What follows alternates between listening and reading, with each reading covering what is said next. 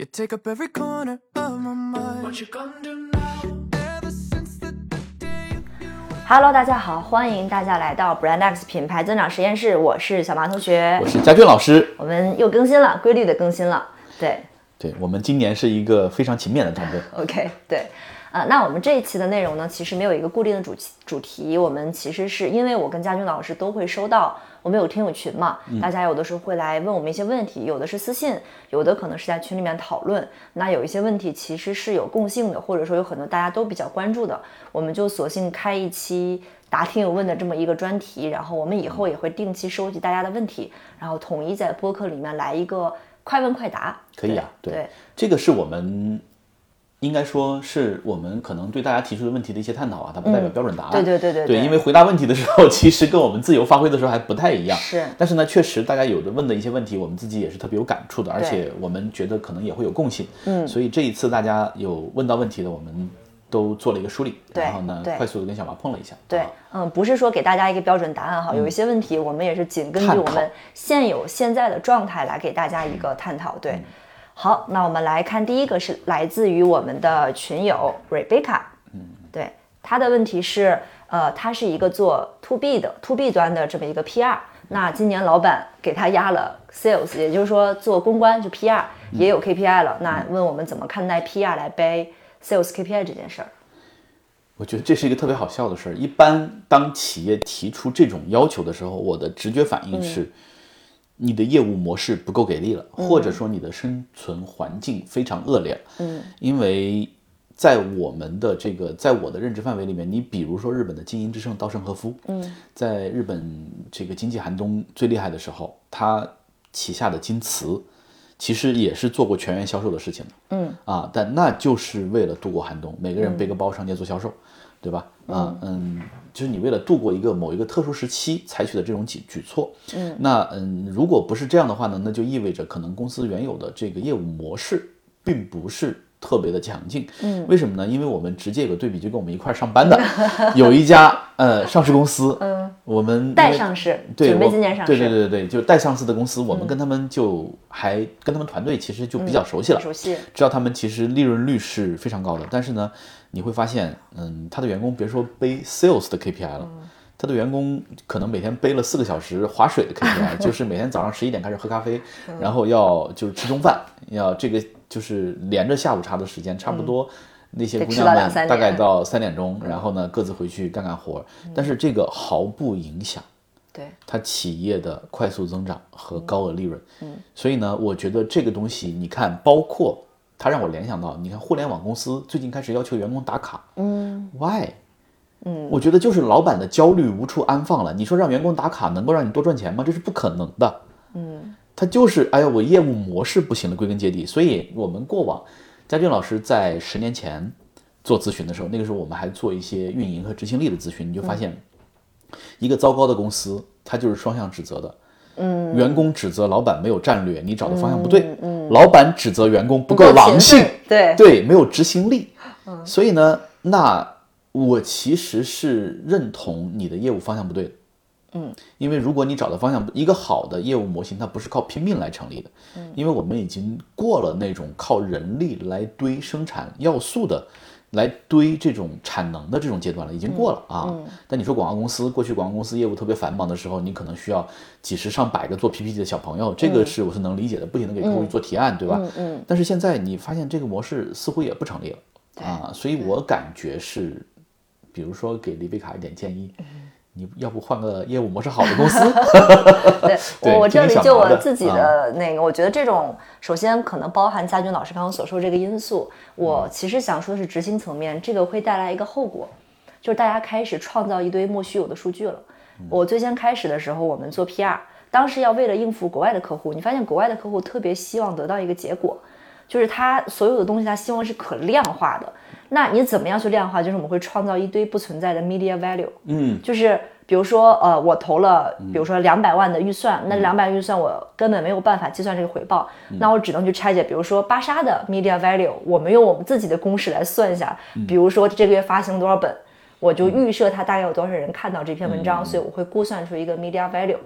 就每个公司的计算方式都不一样，包括那天我们去拜访那家基金的那个客户，也有提到这个呃，企业企业 CSR 企业 CSR 是这样的，就是比较时髦的，也就是换算成钱啊，那个叫什么 SCSR 还是 S 什么东西什？S 开头的么也是 PR value，类似于这种呃，对，它会创造，比如说我在这里面投入了多少小时啊，对，那我就把它换成人工，然后该多少钱？然后呢，比如说我给你获取了多少流量，我就把流量也换成钱，就换算，它最后算出来就是 OK。那你看我这个做这个 CSR，其实我们都知道有些东西是没有办法数据化的。对。但是呢，你要给老板交差，所以我觉得人类的等级制度真的是非常愚蠢的一个东西，就是你为了交差自己玩自己，对太可怕了对，。就是怎么样完成这个所谓的对 sales KPI，就变成了一个上下大家一起营造出一堆莫须有数据的过程。我觉得这个是很不美好的。我觉得就倒倒着说回来，我觉得有一些我们觉得人类历史上有一些事有一些事业，嗯，或者有一些工种，甚至是有一些方向，它应该是只问投入不看产出的。我知道这句话说的有点理想主义，但是如果你所有东西都要去衡量产出，有些东西它就是没办法计算。嗯，你比如说 CSR，嗯，啊对，它注定就不是最赚钱的方向。对，昨天包括有群友也问将军老师，你能不能举一些，比如说关于农产品三农扶持的例子呀？嗯三农扶持当然好，但是企业同等的钱投入到三农扶持和投入到他擅长的领域，他赚回来的钱就是不一样的。啊，对对，OK，那我们看第二个，第二个是来自于真真，他说想知道如何平衡品牌愿景和日常运营，感觉对很多品牌的理解跟想象是基于愿景的，比如我们要做一个什么样的好的品牌呀，我们要成为一个什么什么样的百年的品牌啊。但实际上，当他加入一个 TTC 品牌之后，发现还是要靠日常的数据来驱动，发现其实洞察并不是一个很主要的 lever。我从我的角度去理解这个问题，第一，我觉得品牌洞察跟你的在终端的执行，它不是一个层次面的东西，嗯，不是一个层面的东西啊，就是嗯，我们常常会觉得，或者说我们就很坚定的认为，品牌是一个公司战略的最前端，嗯，为什么这么说呢？它 base 在你对市场和用户的理解，加上创始团队的初心上，嗯，这个东西形成了你的品牌，它决定你公司整体的业务方向，嗯，然后呢，那你终端执行的时候，你怎么去做投放，怎么去看数据，怎么去做销售，怎么去做促销，怎么去铺渠道，那这些东西它其实是执行和操作层面的啊，但是呢，它最后一个一句话的结论，我觉得说的有偏差，是因为你没有碰到过。一个好的洞察，真的是可以给你提供非常好的杠杆。嗯，就是同样在终端去做营销、做宣传，你有一个非常好的一个理想的洞察，能够卡到用户的心里面，或者准准的卡到这个市场的呃空档上，嗯，它是能够给你带来超额回报的。可能我觉得你还没碰到，但是真的是有。对，嗯，OK。第三个，他有接着继续问啊，他说，嗯品牌在多少程度上是变相鼓励消费主义的？因为他自己本身不爱买东西，嗯，他就想问说，那我这种没有什么消费需求的人，很难想象终端用户的消费路径。嗯，这个我可以现在答，就是我觉得终端用户的消费路径不是想象出来的，嗯，是你真的要去看的。就是你要看终端，你要包括我们那天有听友在我们那个博客底下留言，他说强烈建议每个市场部的同学都应该被下派到终端的零售店或者这种导购店，真正去卖一次试试看。对，所以这个我认为不是想象出来的。对，现场有神明，嗯，就是终端的你在跟用户真实接触的场景里面，包含着所有的智慧，对。是这样的。对，那包括昨天我们有群友分享那个小马送那个案例，我觉得也很好。他说他们在调研的时候就说，哇，这个奶粉是什么原原进口酸奶啊啊，什么益生菌，嗯然后我怎么进口啊，怎么怎么，结果到了现场，他们找到一个金牌导购，销售的话术，对金牌导购，然后问说，哎，你为什么卖这么好？他说我就推销给家长的时候，我说这个奶喝完之后，宝宝的肚子不凉。因为它是常温的，对，它是常温的，它不凉，它不会，宝宝不会有腹泻或什么的。你看，这个就是你坐在办公室里面，想象不出来的想象不出来的。嗯对，对所以确实现场有神明。对，OK，这是我们的真真的问题。那我们再来第第三个吧，他叫北山，他说。明星合品牌合作明星种草短视频，到底是想提升品牌影响力，还是为了更多的产品带货？我觉得如果是种草短视频，你都说出来了，那摆明了就是为带货。嗯嗯，但我在这个问题里的感觉就是，那还是有，比如说你到底希望这个明星表达什么样的内容？就即便是种草，种哪个方向的草，不是说随随便便一个明星扯着大嗓子门喊哇，这个品牌东西好好，你们快来买吧，他就能种草，他就能带货。我觉得不是这样的。但是我们看到很多呃，你比如说真正被明星带起来的一些产品或者是品牌，嗯，它有的时候并不仅仅是因为某一个明星拍了种草视频，而是大家自发的开始用你。嗯，这个东西可能它其实也是 seeding，因为你不停的送，嗯，对吧？我觉得你看近的就不说远的，你比如大鹅，嗯，大鹅最开始在国内有有名起来，就是因为好莱坞的那帮艺人们嗯都纷纷开始穿穿大鹅，嗯。对吧？我不知道这里面它有没有营销举措哈，嗯但是呢，那就这样把一件很难看的衣服就带得很 fashion 了，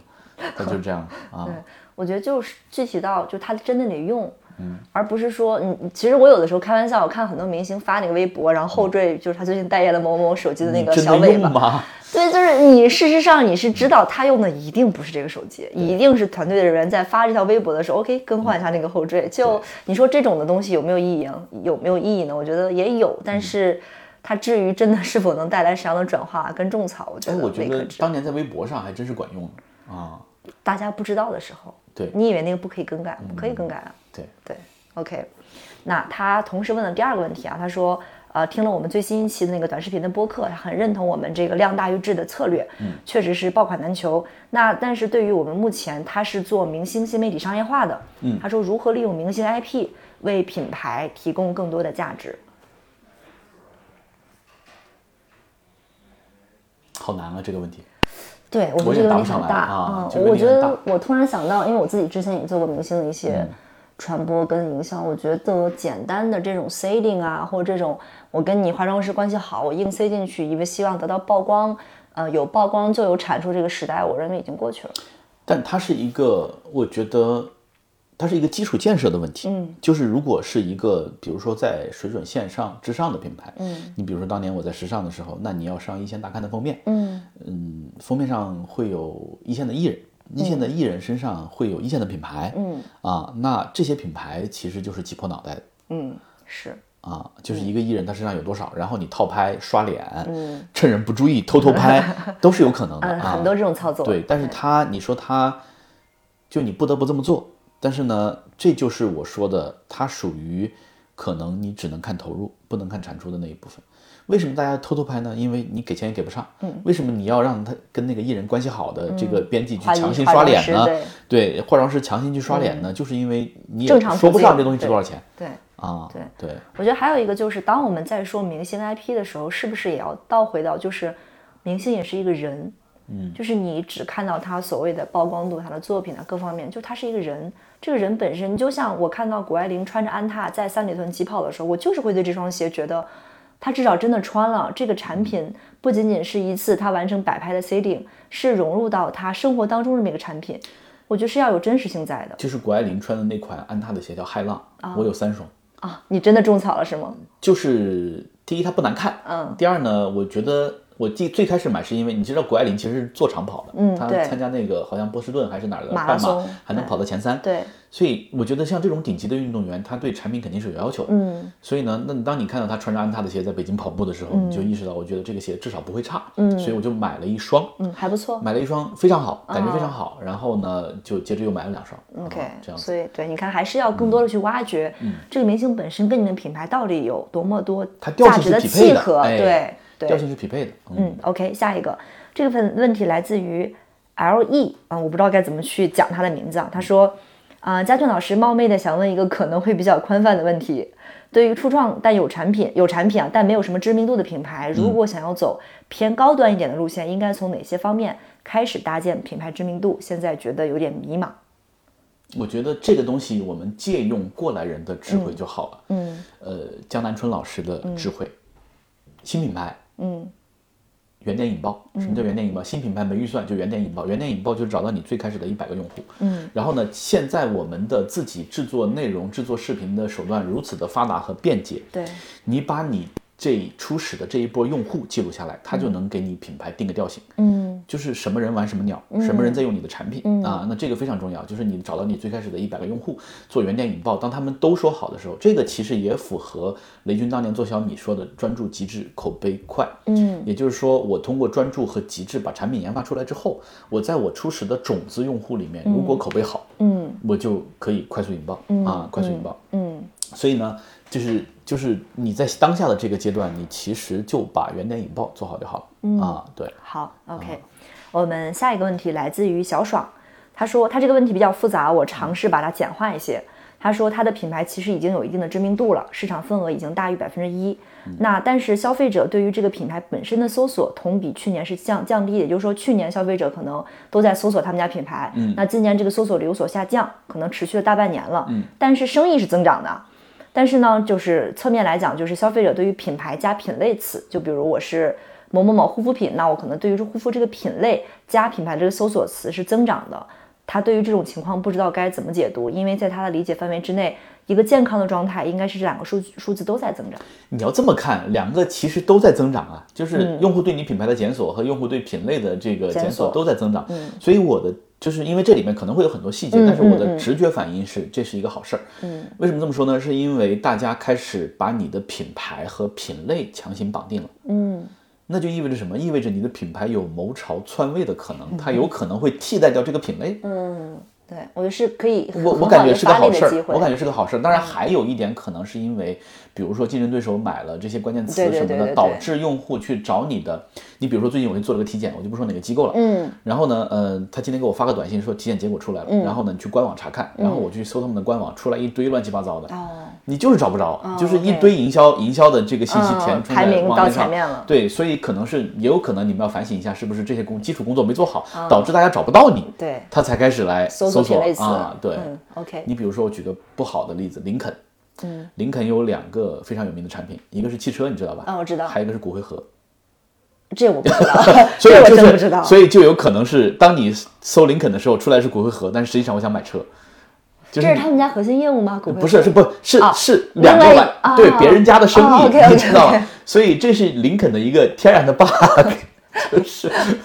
OK OK，嗯，嗯很有意思。好，那我们接下来这位听友叫乌妈翁，应该是啊，他说啊、想问一个问题，对于那种过去没有去经营品牌认知的品牌，靠渠道力将规模扩张到五亿左右之后，遇到了无论怎么加 SKU 都无法获得更大增长的问题，那这个时候去塑造品牌还来得及吗？会遇到哪些困难？这些困难该怎么样去克服呢？嗯，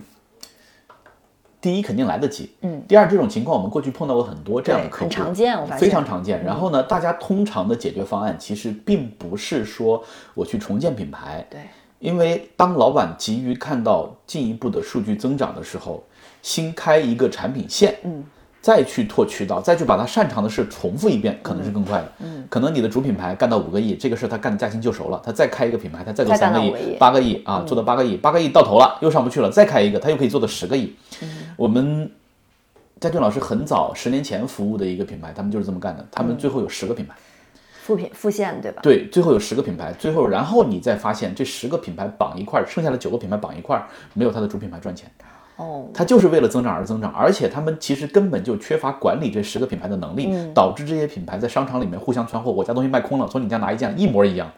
只是品牌不同。呃，对，所以呢，嗯、这是大家最常见的选择。那包括我们去年也碰到过这样的客户，就是到了这个天花板，对，嗯，为什么他不做品牌呢？因为品牌有一个成本叫时间成本。嗯，就当老板急于看见增长的时候，他是很难接受。你看我们服务的那个客户，他就走上了对，最常见的道路，我新开一个副线，线对，对，然后呢，我的销售立马就能起来。是的，但是他做到最后，他会很难受，就是因为 因为就是你做不出品牌来啊，做品牌可以做的，没问题啊，对，对对，我会觉得这个、这个问题好像是我们遇到很多客户都在遇到的问题，就是刚开始我只是想做一个品牌，我就扩渠道，那到了一定之后有瓶颈，呃，通常我们为客户服务的方式就是我们其实试图想回到那个原点，就是当然前提是老板要有耐心，很难。对就是有一些老板，就是我觉得其实可能企业家本身就分几种，一种就是有初心的，嗯，一种就是为了赚钱的。我觉得无分高低，无分优劣，对对都很好。但是呢，那一些习惯赚钱、有路径依赖的，他你让他去做品牌，投入、积累时嗯间、积累口碑的时候。他需要一个思维转换的过程而这个认知的转弯其实是很难的，因为他在基有的道路上已经很成功了。对，嗯，对，OK，那我们下一个，下一个我们的用户叫小楼，他说他的工作是快销的 brand development，就是从零到一开发新品啊，嗯，所以作为品牌的他呢，需要跟研发、市场等部门沟通，但是你会发现大家的话语体系都不一样，对，有一些在 A 部门看来是常识的问题，然后 B 部门就很疑惑，所以他就是夹在中间很为难，嗯。他就想请教的就是，在新品前期孵化的品牌，应该怎么样去更好的协同各方？所以我觉得这个问题它不是一个技术问题，对它是一个大厂的办公室政治问题。因为小企业不会出现这种问题的，对对小企业就是大家一块儿上，然后呢，其实它没有那么清晰的边界。是的，但是呢，大厂就会出于效率的考虑，它会把人分为设计啊、产品啊、运营啊、市场啊、采购啊啊等等啊一套一套的，对吧？大家有各自的职能。那我刚才跟小马我们在看这个问题的时候，我想起不知道为什么我就想起契科夫说的“装在套子里的人”。嗯，其实没有任何一个人是按照岗位去成长的。嗯。没有任何一个人能力是跟岗位完全匹配的，岗位是老板基于自己的想象，我的企业里面需要这么一颗螺丝钉，对所以我给你钱，我请你来把自己变成一颗螺丝钉，嗯，啊，你会失去自我啊，你会失去自我，所以呢，这是大厂碰到的问题。但是作为品牌人，我们觉得当一个品牌人，如果你彻底变成一个标准件的时候，你的可替代性太强了，而且你也没有什么未来可言，这是从。根本上，我们去思考这个问题。我觉得，当然，我们我也理解，就是不是每一个品牌人都能够，比如说像小马和我一样，我们有机会自己出来成立一个工作室去服务客户，这个是要承受额外的压力和挑战的。这是你不成为选择不成为标准件，你要面对的挑战。对但是如果你在大厂里面碰到这种问题的时候，可能就是尝试着从技术层面来讲，你要尝试跟大家去统一目标。嗯，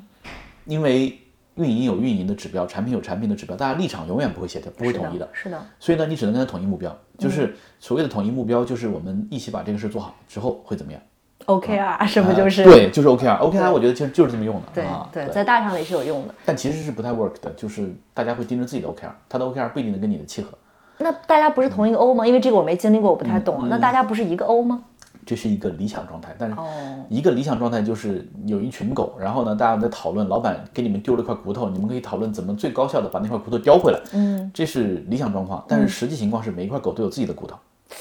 OK，对，我很难想象。嗯，因为我是在有 OKR 大厂工作过的，你会发现这个 OKR 下沉两级就完全对不上。所以根本不存在，比如大老板搞一个 O，所有人都奔着这个，就是为这个结果负责，然后为共同完成这个。如果是这样的话，那可能整个公司团队要精简百分之九十。天哪！对那如果精简百分之九十，我为什么还需要 OKR 呢？你看，为什么当时我离开那个品牌市场部，就是你会发现你的 O 跟老板根本对不上，你根本就不在他的目标范围内啊，哦，这个事儿毫不重要啊。那你在这干啥呢？对，啊对，确实。OK，下一个，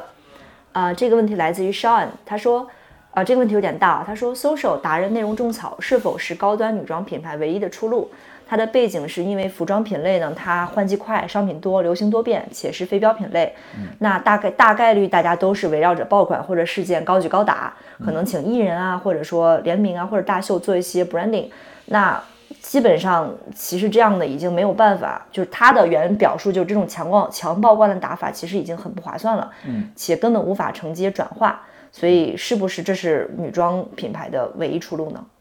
我觉得是这样的。虽然我们最近没有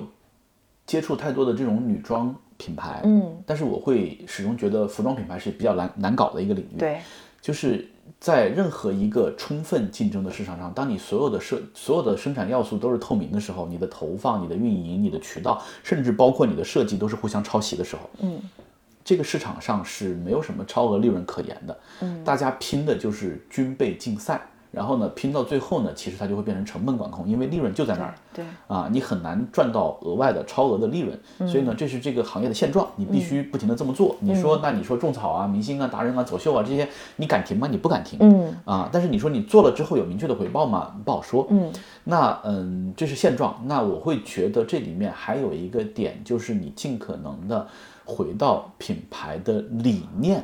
和对用户的认知上，你去寻求更多的用户对你的认同和认知，从价值观上去感召。我觉得在这个市场上，这是你唯一的机会。Lululemon，对你必须这么做，嗯，你必须这么做。那你同时你的军备竞赛不能停，嗯嗯，但是你可以在你军备竞赛的时候附加上精神指引，这不就是这就跟一支吗？有信仰的军队和没有信仰的 军队是不一样的，你知道吧确实确嗯实，对这个问题其实还比较复杂。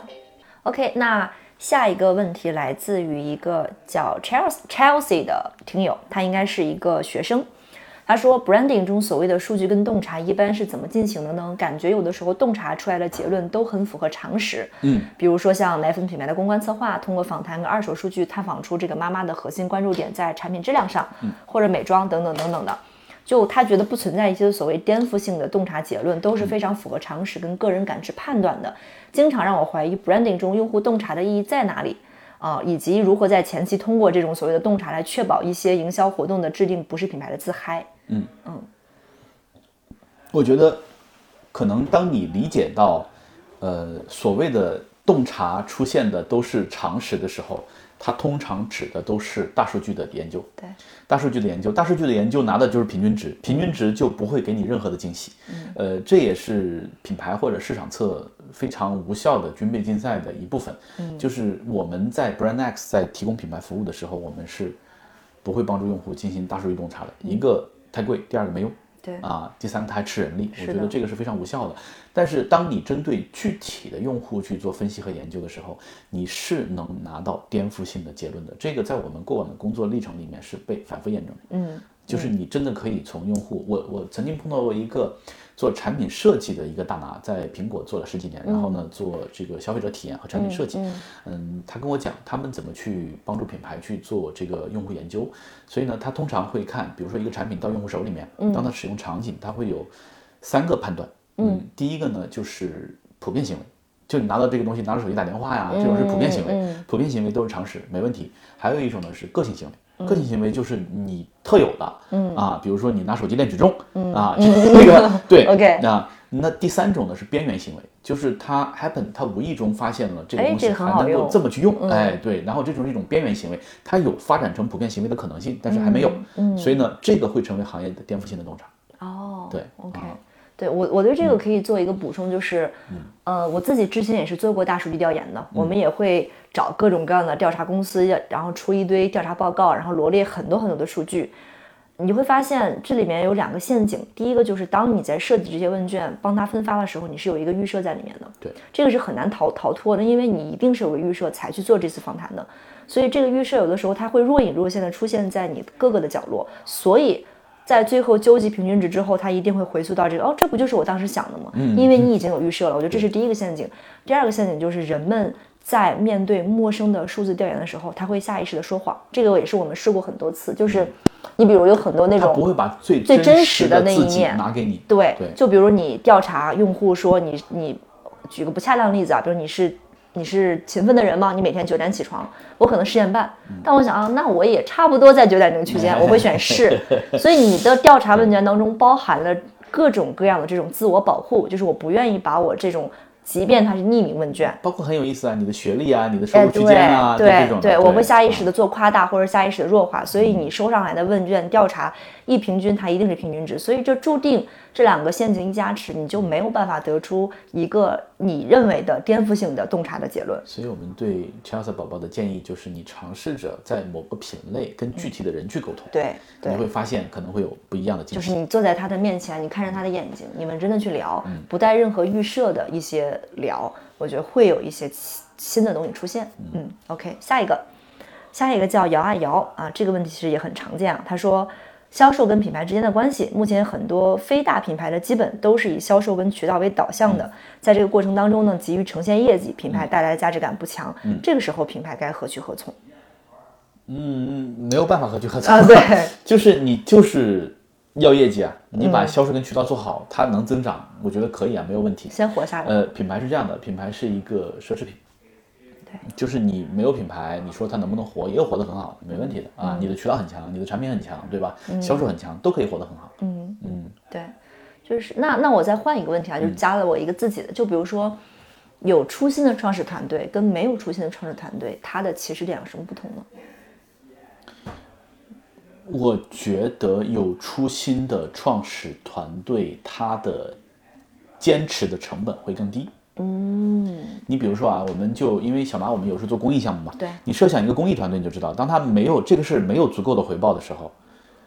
没有初心的团队根本就坚持不下去。确实有初心的团队就能坚持。对为什么呢？因为他感受到的投入成本更低，因为他有他自己的信念在做指导。对，啊，所以呢，那这个东西我们说，当你说回到做品牌的时候，你会发现品牌，当一个没有初心的企业尝试做品牌的时候，它就有两个成本，一个是老板的妄念，一个是时间成本。对啊，但是你回到一个有初心的品牌，这两个最大的成本他都感受不到对。啊。OK，好，那下一个、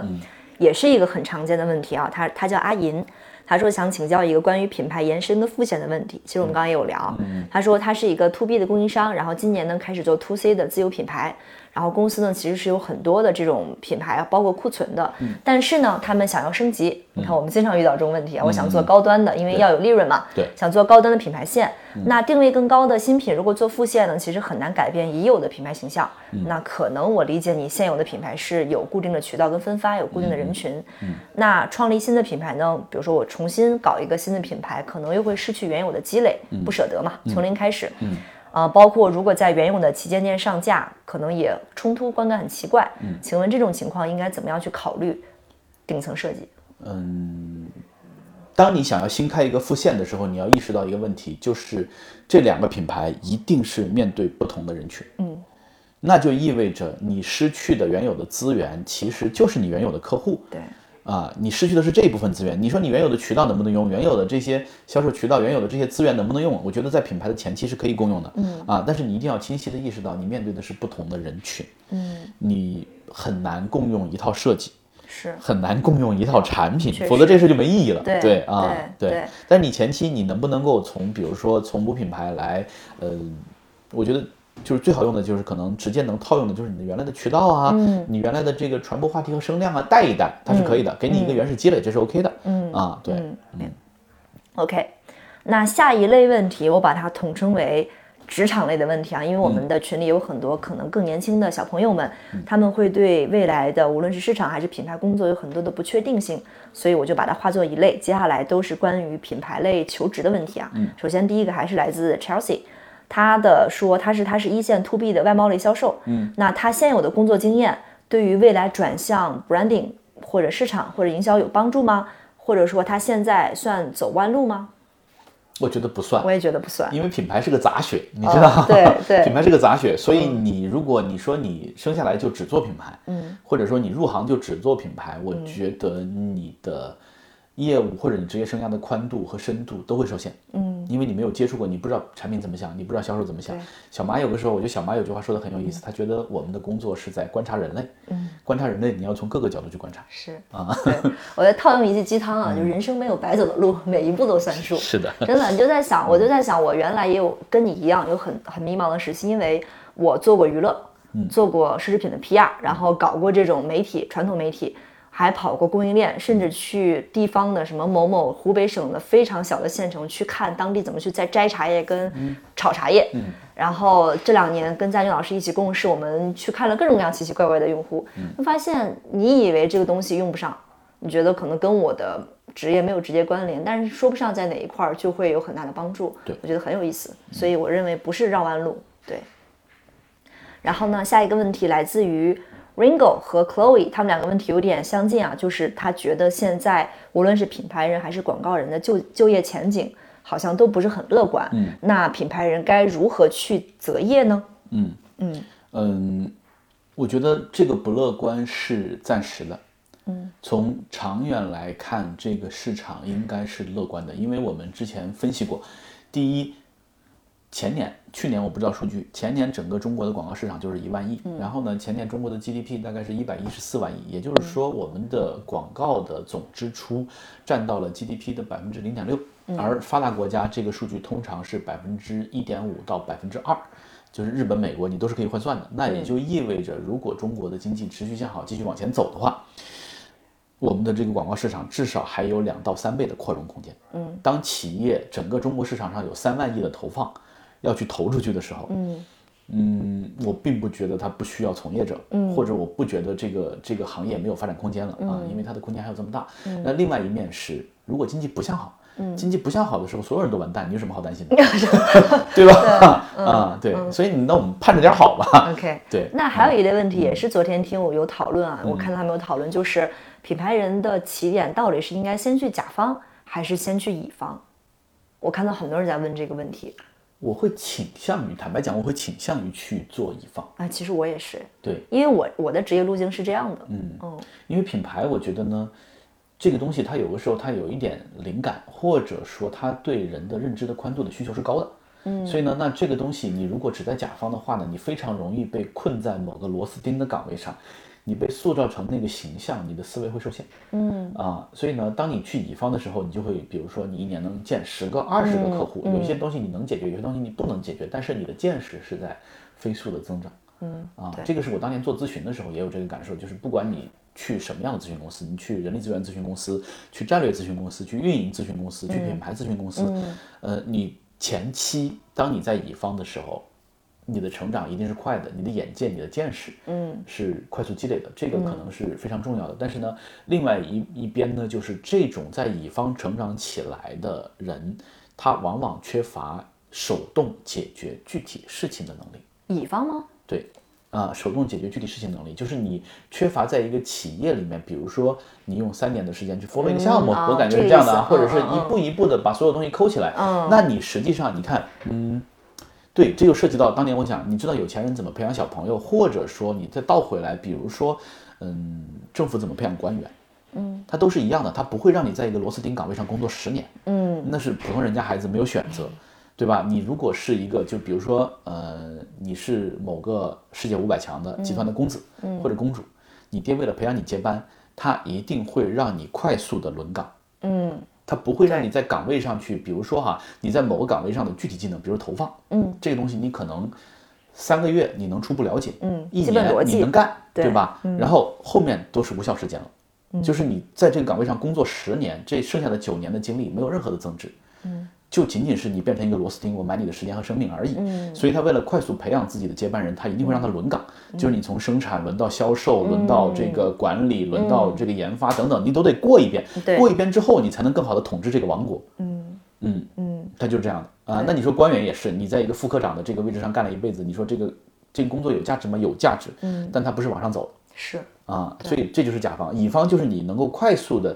可以借假修真，你可以借不同的企业、不同的岗位、不同的人来修炼你自己的认知。嗯，我觉得它是一个怎么讲呢？呃，它是一个更有效的道路，在我的认知里面。嗯嗯因为我也是，因为我就是这个道路成长起来的，嗯可能也是确实因为刚求职的时候、还不知道自己要什么的时候，你不知道要去哪个所谓甲方公司，啊，嗯。所以就快速的去 agency，然后我自己看下来，我会觉得我之前那很大一段在 agency 去服务客户经历，它是很有意义的，对，所以这是我们自己的建议。我议补。充一下，在甲方，你看啊，除了极少数的幸运儿，比如说你进了一个大厂，除了极少数的幸运儿能够持续不断的升迁，能够持续不断的去面对新的挑战，去拓展新的认知，绝大多数你就是在一个岗位上干到你干不动为止。是，啊。那这个事儿，我觉得对个人而言不是什么好的成长。嗯但当你在乙方积累一段时间，你需要更大的视野跟连接的时候，你其实可以跳到，这也是我们之前平台会给你助力，哎，对，嗯大的品牌、大的平台其实会给你的职业生涯有一个更好的飞跃的助力，所以我觉得这个可以在你积累一段之后，你可以去更高的平台、更高的视野去看一看啊，。佳俊老师就是这么干的。啊，我觉得这是一个很好的路 径，对对对对只能对是是说对，就我们俩而言、o k 那下一个呢，就是他是设计啊，他说他叫小王同学，他说，因为他是视传设计的，想向品牌方向发展，嗯，呃，应该如何做或者该发展呢？他在找工作，我觉得设计其实还没有很大的限制吧，没有限制啊，但是你就是核心的点就是不能为了设计而设计。就是我们曾经跟也跟做设计的朋友讨论过这个事儿，呃，而且我佳俊老师曾经跟，就是我们一直跟设计公司有合作，从十年前到现在，一直跟设计公司都有合作。设计公司面临的问题就是，如果你只设计，市面上有的有一堆人用更便宜的价钱来给你竞争卷你，来卷你，对吧？你说二十万，那我十万，你十万我五万，对。然后呢，你会发现有毕业生团队五千就能干，对，那你说这个东西设计出来有什么区别吗？没什么，就是你很难讲有什么区别。但是呢，呃，我在跟设计公司合作的时候，我会把对用户洞察作为一个原点加入进去。嗯，那你就会发现你的设计有根了。嗯，你的设计有根了，它是从用户洞察延伸到品牌，最后用这个思路来指导你的设计。嗯，那你为什么你要出一个钢铁直男的方壳，而不是出一朵小花？嗯，可能是基于你对用户的洞察。嗯啊，所以你看，从这个层面来讲，设计跟我们品牌人也有共通之处，就是你如果只做设计，嗯，比如你比谁的 PS 用的更好，谁修都修得更快。这个东西就是没有穷尽，永远有更年轻、更鲜活的劳动力来卷你。但拼的是你对这个行业全行业的认知理解，你对某一个问题洞察跟认知。对，这个很有意思，我就想起袁研哉，袁研哉好像最近 最近又出手设计了一个什么，就是继小米之后，我没看到，我只知道呃、我。我我看到新闻，我没不知道他又设计了一个什么，说这次比小米更离谱。对但但你嗯。你知道袁研哉老师，我很早就知道他，是因为我们那个共同设计的朋友，他有他原来跟我分享过，嗯。就这这位老师还是我没有接触过本人啊，至少他向外传他是有哲学在的。对。嗯，你你别管我最后是把方子改成圆的了，还是把圆的改成三角，就是他是有自己一套哲学在的。对，嗯，OK，好，那最后一趴问题呢，是因为临近三八了嘛，嗯，你会发现各大品牌三八都是一个很重要的宣传的一个节点，尤其是很多女性用户比较多的这些品牌，大家都在拼了命的做一些 campaign。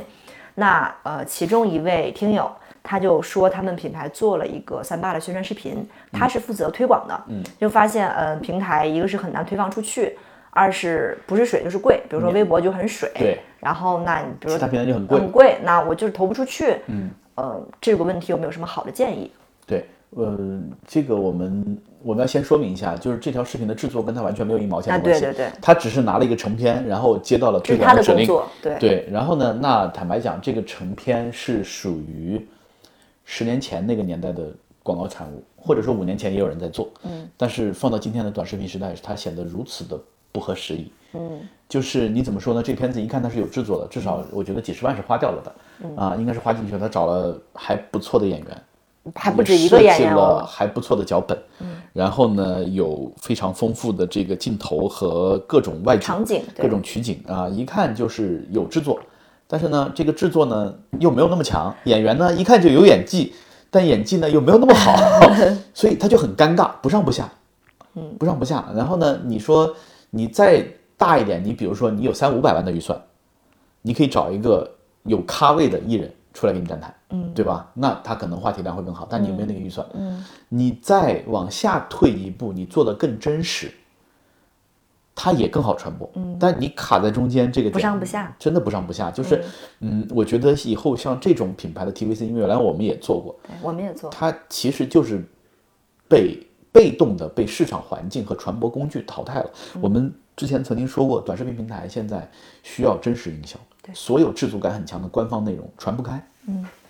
我觉嗯得我在往过往的，在我过往的从业经验里面，我觉得好的，我不管，我不想叫它 TVC 啊，就是好的内容宣传片。嗯，我自己认为可能分两种，一类就是那种大制作，嗯，人人苹果一镜到底。对，你看似就可能五十秒、一分嗯钟，那里面所包含的技术、人员、场嗯。景、费用、创意、衔接各方面的呈现、色彩都是最顶级的。就。BOB the best of the 啊 best。，the best of the best，包括你看前段时间日本那个宝矿力那一支一镜到底，三个演员去拍，从他跳，然后他把这个拍成纪录片，特别火那一支，拍的非常棒。这种就是顶级的创意、顶级的色彩、顶级的呈现，这种就是顶级品牌出手，且有钱都不一定能买得到的。我觉嗯得这是一类我非常认可，它是一定有传播价值跟话题度的。对，一类呢就是更加的真实普世，比如拿我自己很喜欢的一个品牌举例，就是珀莱雅。嗯，珀莱雅每一年的三八，至少从我关注到它开始他，不会去创作一个脚本，我觉得他很聪明，你知道？你嗯看，我们老是试图想原创，比如说想解读我的用户心里是这样想的，我创造一个话题，解读一个女性用户，哎我解读一个求职的学生。啊，对、我非要创造一个话题，一个原型。你看珀莱雅从雄狮少女哎醒狮少女，醒狮少女，再到今年的那个男足的，就是她是一个女的踢足球的队长，嗯。我忘了叫什么，在 B 站上，我我是在 B 站看到的啊，嗯。也很不错。包括她跟很多品牌联名，在比如说跟 Dress Code 的一些联名，在那个商业上面的那些文案，我觉得就是首先这件事情她坚持去做了，她每一年都在做。只不过刚好这一年被大家看到了，然后他每一年都在累积他的这个品牌的资产。第二，他很聪明，他不会去创造很多东西，他就是创造所有假所有都是真人真事的啊，他最后都会，你看很多电影也是，一每一个电影一旦结尾说以真实故事改编，你就会觉得哇，这个震撼程度会再上都不是改编，一个等级它。都是记录，它是记录，它有有有设计感的在记录这个事情。对，就是它真实的呈现了这个故事，嗯所以我会觉得很真实。我觉得这一类的故事片，它也是有价值跟话题度的，因为你的用心大家是看得到的，制作成本更低啊。呃，肯定是更低的。对，对所以就是中间那一档就，嗯，大可不必，我觉得对。啊 OK OK，、然后我今天还给到这个听友一个建议，我说，我我说那你既然因为他们是一个护肤品，嗯，而且是功效类的那种，我说那你与其去虚构一个这样的人物，你不如就去问问你真实的反复复购的这些用户，他们为什么选你呢？他为什么每年在你这儿买买这么多产品呢？他们到是是因为你的产品给他安全感，还是我为什么非要选择你而不选择他？我觉得这都是很好的素材，很好的故事啊。你拿手机架起来去拍五十个故事的成本，我觉得说不定都没有这一支对 TVC 高而且传播效果肯定会好得多。对啊，我觉得至少一定会好得多嗯啊，很真实啊。对，OK，好对，，这是给到一些的建议。OK，那以上就是我们这一期的答疑，问题比较多啊。然后呃，如果你有其他的关于品牌市场或者各种各样的问题啊，我觉得都欢迎加入我们的听众群，然后可以私信我们，也可以在群里面去讨论，我们看到的就会收集下来，定期来以在评论做反区尝试馈留言。哎，对对对对，可以的。好，好吧，好吧这期播客就到这里啦。好嘞，拜拜，我们下次再拜见。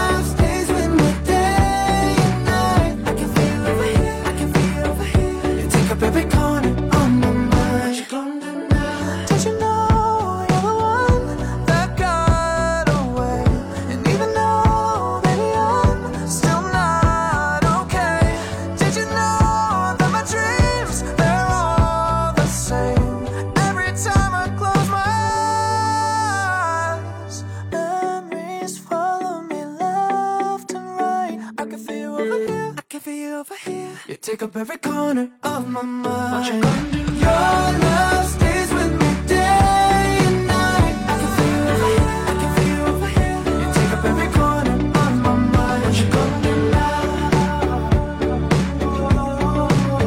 I can feel here, I can feel here. You take up every corner